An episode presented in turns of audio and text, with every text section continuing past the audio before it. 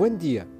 Hoy, sábado 20 de febrero, la liturgia nos invita a escuchar un texto del Evangelio de Lucas, capítulo 5, versículos 27 a 32. Un texto que a través de la figura de Mateo interpela nuestro modo de vivir. Escuchemos con atención.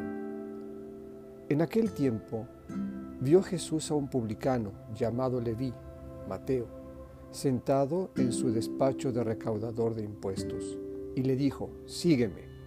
Él, dejándolo todo, se levantó y lo siguió.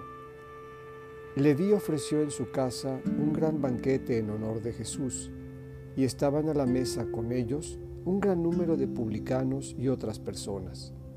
Los fariseos y los escribas criticaban por eso a los discípulos, diciéndoles, ¿por qué comen y beben con publicanos y pecadores? Jesús les respondió, no son los sanos los que necesitan al médico, sino los enfermos.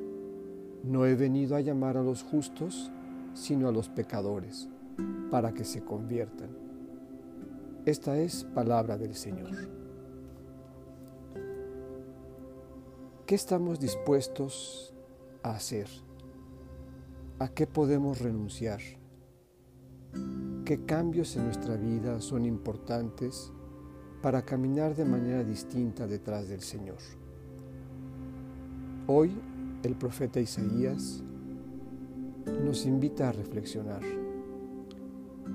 Cuando renuncies a oprimir a los demás y destierres de ti el gesto amenazador y la palabra ofensiva, cuando compartas tu pan con el hambriento y sacies la necesidad del humillado, brillará tu luz en las tinieblas y tu oscuridad será como el mediodía.